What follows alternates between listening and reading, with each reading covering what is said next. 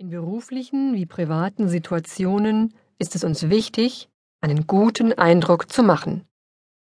Wir wollen ansprechend sprechen. Zu unserem Erscheinungsbild gehört nicht nur unser Äußeres, sondern auch unser Auftreten, unser Sprechen und unsere Stimme.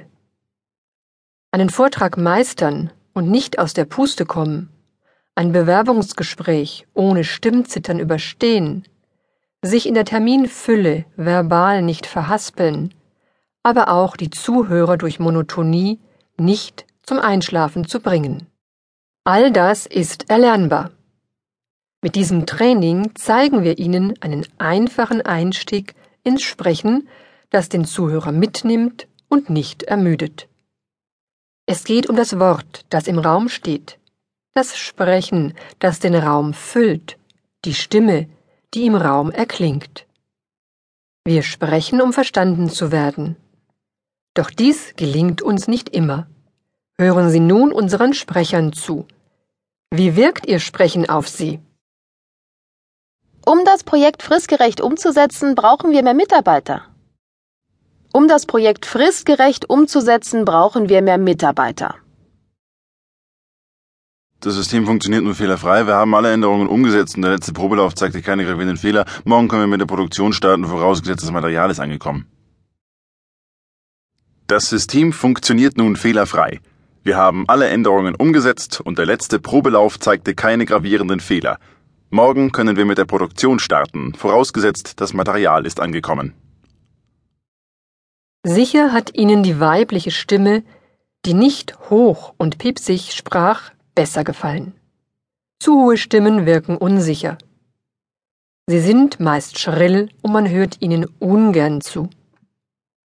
Auch unserem Mann konnten sie nur schwer in seiner ersten nuschelnden Art folgen.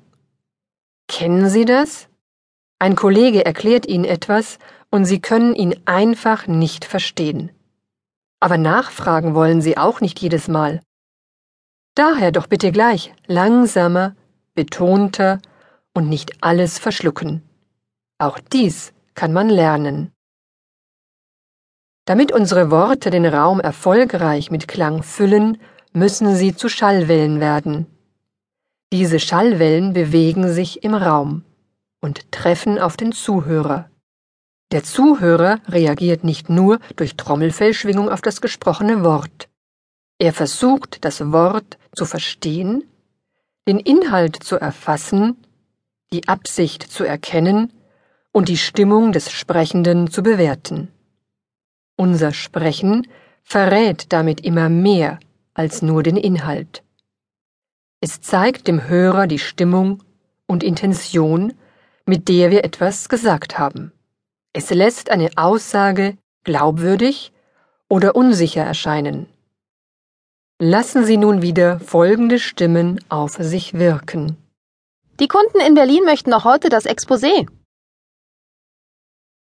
Die Kunden in Berlin möchten noch heute das Exposé.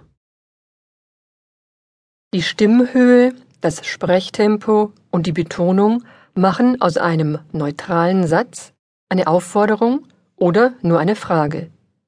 Vorsicht, wenn Sie aus reiner Gewohnheit immer am Satzende in die Höhe gehen, aber eigentlich gar keine Frage stellen wollen. Sie dürfen sich nicht wundern, wenn Ihren Aussagen nicht der Ernst zugeschrieben wird, den sie verdienen.